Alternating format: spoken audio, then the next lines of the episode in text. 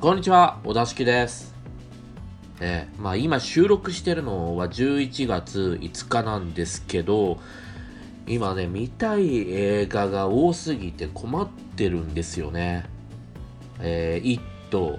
とか、あとゲットダウンとか、あと女神の見えざる手っていうのも結構評判がいいですし、もうね、いっぱい今、同時同時にいろんないい映画がかかっててるんですよね。で、まあ僕も一応見る映画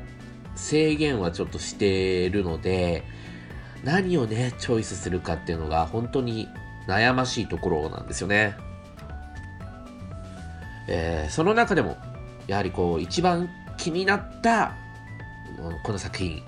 これが今日取り上げる、えー、マイティー・ソーバトル・ロイヤルですね。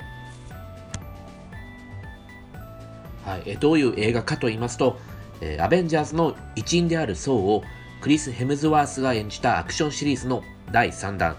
ソーのハンマーを破壊するほどの力を持つ敵が登場し、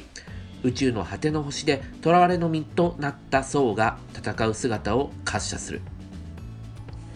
はい。で、なぜこの映画を、まあね、数ある、あの、見たい映画の中で、真っ先に僕は見たかっていうと、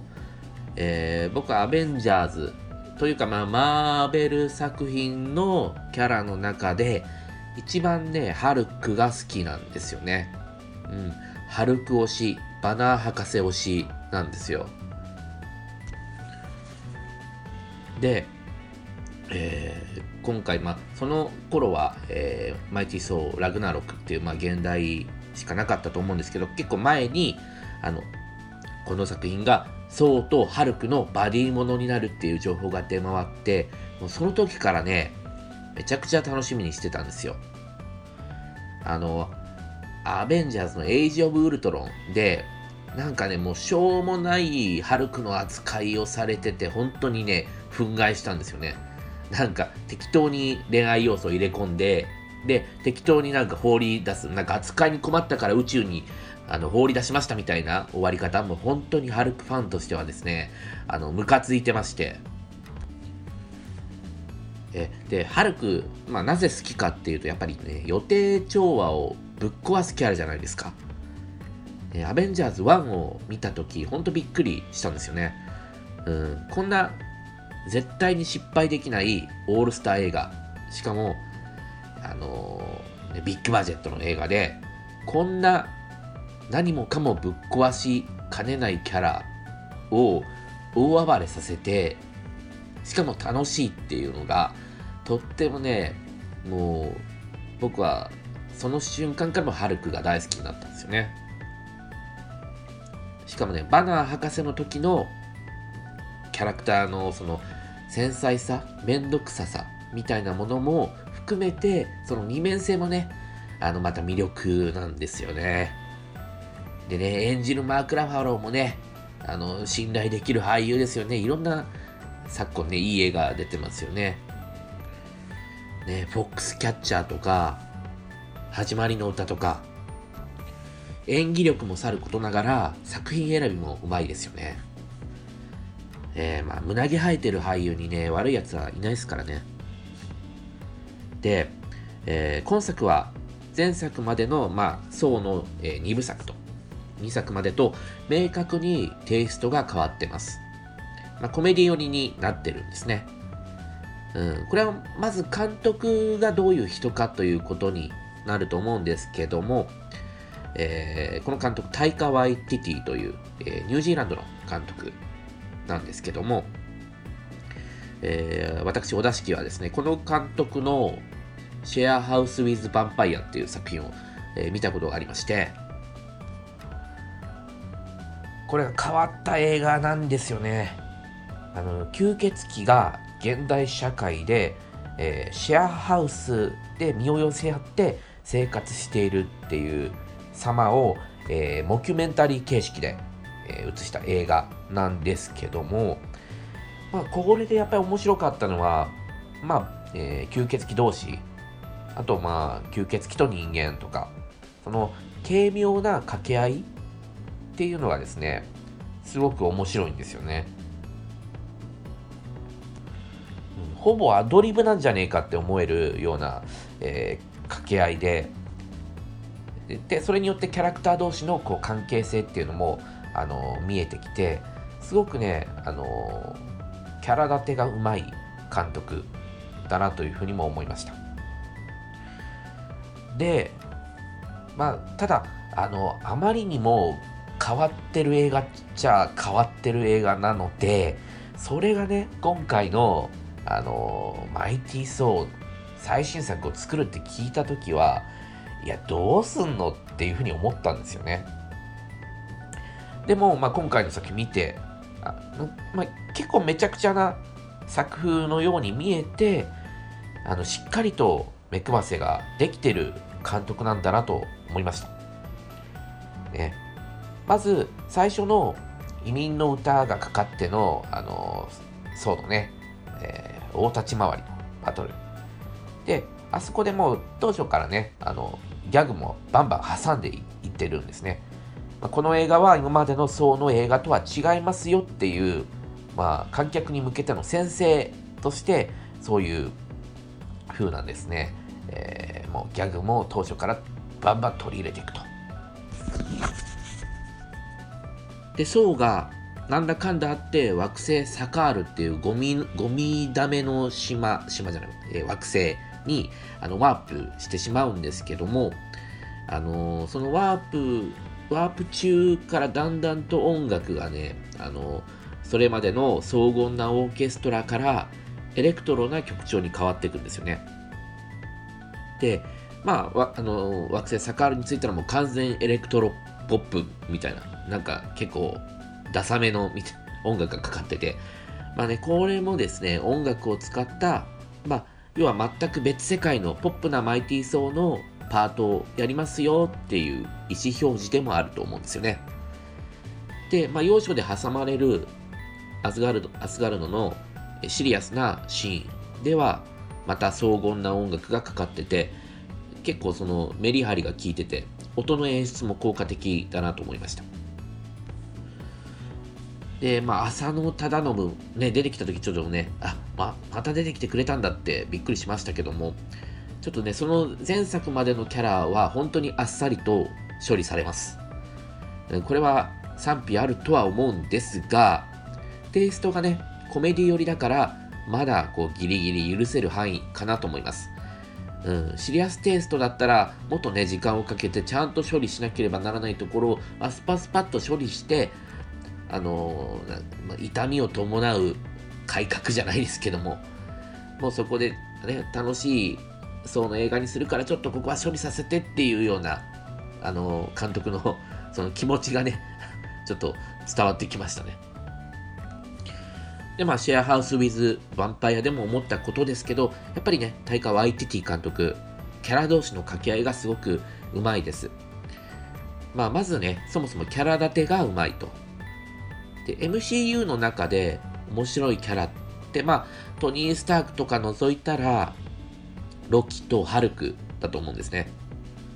ロキは総シリーズの登場人物なので、えー、まあ当然出るとして、で、ここにハルクを持ってくれば、もうキャラ配置、キャラ配置としてはもう十分なんですよね。この2人に巻き込まれるように、まあ、ちょっとね、真面目な、えー、キャラだった層もですね、えー、一緒に巻き込まれる形で、まあ本当にポップな、あの、脳筋キャラっていうんですかね、明るいキャラになっていくと。で、えー、新キャラのバルキリーも登場時からもう主語で豪快な女性キャラですよっていうのがね、あの、わかるようなその演出がされていて、でキャラ立てがね、ほんと短い時間でもかなりあのスピーディーに的確にできてるなというふうに思いました。ちなみに今今作見て思ったんですけど、ロキってなんかクレヨンしんちゃんに出てくるブリブリザイモンっぽいなと思ったんですよね。ブリブリザイモンっていうのは、あの私は常に強いものの味方だっつって、あのもう亡くなっちゃいましたけどね、塩沢さんの、えー、いい声で喋る、もうすごい、あんまり出てこないのにめちゃくちゃ人気なキャラいますけども、でも本当にあのマーベルのみならずヒーロー映画の中でロキって一番人間味のあるキャラなんじゃないかっていうふうに思いましたね。で、ハルクはなんですけども、ハルクは、ね、今回結構喋るようになってます。まあ、ハルクになってから2年経ってるようですので、まあ、知能は2歳程度ですよっていうようなあの設定上はね、そういうようなことかもしれないんですが、まあ、なんで喋れるようになってるかっていうと、まあ、まず掛け合いが自分の強みだっていうふうに、えー、ワイティティ監督分かってると思うのであのハルクとそう、まあ、ハルクと他のキャラ、まあ、一応あの意思疎通を取れるようにしたと。でなおかつ、まあ、ちょっとこれはね余談入るんですけどもハルクは、えー、今作と、えー、次のアベンジャーズのインフィニティ・ウォーで、えー、またその次のアベンジャーズ4ですかね。で、えー、ハルク3部作として、えー、作られるような、えー、話がですね、あのニュースサイトでも出てるんですけども、で、今回での終わりでもうバナー博士には戻れなくなってると思うんですね、ハルクの、ハルクから。そういう風に言ってましたしね。で、まあ、インフィニティ・ウォーで、多分で、ハルクがね、地球のまあ、今は厄介者になってますけども、多分ハルクはここで認められるんじゃないかなと思うんですよね。で、アベンジャーズ4で、まあ、バナー博士が、まあ、復活して、まあ、逆にハルクと決別する、もうハルクが出てこなくなるっていうような展開になるんじゃないかなって勝手に予想してます。え、あ、あのー、アベンジャーズ、まあ、あそうですね、4が終わってぐらいからもうかなり転換期を迎えるっていう風な、まあ、情報制作陣がそういう風に語ってるみたいなので多分ねあの今のアベンジャーズのメンバーっていうのはもう結構引退するんじゃないかなと、まあ、ハルクのみならず。でもあのトニー・スタークとかいかにも引退しそうな空気プンプン出してますからね。はい。まあこれはねちょっと余談でした。でケイト・ブランシェット演じるヘラ様も良かったですね。うんなんか戦隊ものの悪の女王の最高峰を見せられてるような。もうヘラ様っていう絶対様をつけたくなる、まあ、そもそもねケイト・ブランシェット様ですよ、えブルージャスミンのねあの凄みのある演技。えー、あれでね主演女優賞取ってますから。あの演技力でね女王様やられたらそりゃあねもうハマる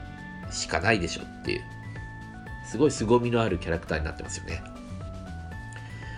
事前情報でこの映画、セリフがアドリブ8割っていう風に聞いててちょっとびっくりしたんですけど、でまあ、実際見てみて、8割は言い過ぎとしても、まあ結構はね、アドリブっぽい部分はあったかなと。特にね、バナー博士とソウがなんか君は僕の友達じゃない、ハルクの友達だとかなんとか言い合ってる、ね、シーンありましたけど、あそこら辺とかね、結構ね、アドリブ混じってんじゃないかなと思いますね。で、えー、あと IMAX3D で僕見たんですけども、結構ね、3D がすごく効いててびっくりしました。あんまり 3D 感っていうのをあの期待してなかったんですけど、すごくね、3D で見てよかったなと思いました。うん、まあ、それに比例してちょっとね、ミニチュア感がね、あのどうしても増してたんですね、映画内のその、うんミニ、ミニチュアっぽいなと思ったんですけども、まあ、それはそれで、このバトルロイヤルの世界観に合っててもいいかなと、うん、感じましたね。でもやっぱりね、あのー、ヒーロー映画って100歩っていうね、そういう瞬間欲しいじゃないですか。よしっていう拳を突き上げるようなね。まずね、最初の移民の歌の層の立ち回りでガシッとね、心つかまれて、もうここでテンション上がりますよね。で、これともう一回かかんないかな、移民の歌ってこう見ててね、やっぱり思うんですよ。観客もね、あの、ちゃんと移民の歌と最初にこうかかって、それがずっとなんか頭の中に、あの、かすかになってるような、あそういう作りになってると思うんですけども、これね、ちゃんと分かってて、ちゃんとかけてくれるんですね、最後の最後に。それは嬉しかったですね。そもそもね、ちょっと本当にこの移民の歌、予告編から結構使われてましたけど、本編で流れるのってちょっとね疑ってたんですよ予告編の演出のためだけにあの曲が使われるってことも結構多いですよね特にね思い出深いのはソーシャルネットワークの予告でクリープっていう曲のあの合唱バージョンが流れてたんですけどすごいねその曲の雰囲気がすごく良くて期待してたらね全く本編で使われてないんですよ。もうこの恨みは忘れない。あのあれがエンディングで流れたらねアカデミー賞取れてましたよ。本当に、まあねともかくその2回目のね移民の歌流れるそう覚醒からの流れほんとしびれますよね。で、まあ、まずね移民の歌っていう曲その曲自体の力がものすごい本当テンション上がる曲だと思いますしでそれがねちゃんとかかるべきところでかかるっていうのが素晴らしい。で移民の歌ってねドラゴンタトゥーの女とかでも使われてましたけどもあれはあの原曲じゃなくて女性のカバーなんですよね、うん、で、えー、ツェッペリンは著作権料がなんか激高らしくなかなかね原曲が映画で使えないっていう風にまあ噂ですけど聞いてたんですがそれをちゃんとね持ってきたっていうのは、まあ、もちろんその曲の良さっていうのもあるしストーリー上移民の歌っていうのがねあの意味を持ってると。いうことなんでもうここはぜぜひ是が非でもっていうことだったんだと思います。でね100法ポイントで言えば予告編でねバンバン流しちゃってるあのハルク登場シーン。あれもし伏せて宣伝されていればバーンってハルク出てきた時ね俺はヒャッホーってなってたんだけどなちょっと惜しいなと思います。まあだっていつハルク出てくるの？あもうはいはいはいハルク出るね。ハルク出るねみたいな。そういう風にハルク待ちの姿勢でちょっとこっち映画序盤見ちゃってますから。これがねやっぱちょっとまあハルク出したいのはわかるんですけどね。予告編でね。ちょっとね欲しいなと思います。で、まあね、この、えー、マイティー・ソー・バトル・ロイヤルの、まあ、批判っていうか、まあ、意見として、うーん、結構、まあ、萌えキャラがイチャイチャしてる深夜アニメみたいっていうような意見もあるみたいなんですね。しかもね、確かにまあ恋愛要素を排除されてるんですね、この映画。だからもう、いかにもね、深夜アニメっぽい、あの、その、優しい世界観っていうね、めんどくさいことがないっていうような確かにそれっぽいうんその指摘もわかるんですけどもやっぱりねちゃんと楽しい気分にさせてくれたっていう YTT 監督をあの僕は褒めたいなと思います、まあ、というか対策の実績のない、えー、監督をですねこんなビッグバジェットに抜擢してしかも結構自由にやらせるマーベル首脳陣がすごいなと思います。うん、このね、大胆さがあるから、マーベルって成功し続けてるんだなと思いますね。で、あ、あと、今作マット・デイボーが出てるっていうのをね、後から知ったんですけど、もう全然僕見てた、見てる途中気づかなかったですね。あの、最初のね、あの劇、寸劇のロキ役らしいんですけど、このロキ役なんか寝ぼけた俳優、寝ぼけた顔してるなみたいなうんそういう印象しかなくて、本当に、あの、ちょっとマット・デイモンごめんっていう感じですけど。はい。で、まあ、点数としては100点満点中80点ですかね。今後の MCU の行方も楽しみになりました。ということで、えー、今回も最後まで聞いていただきありがとうございました。お座敷でした。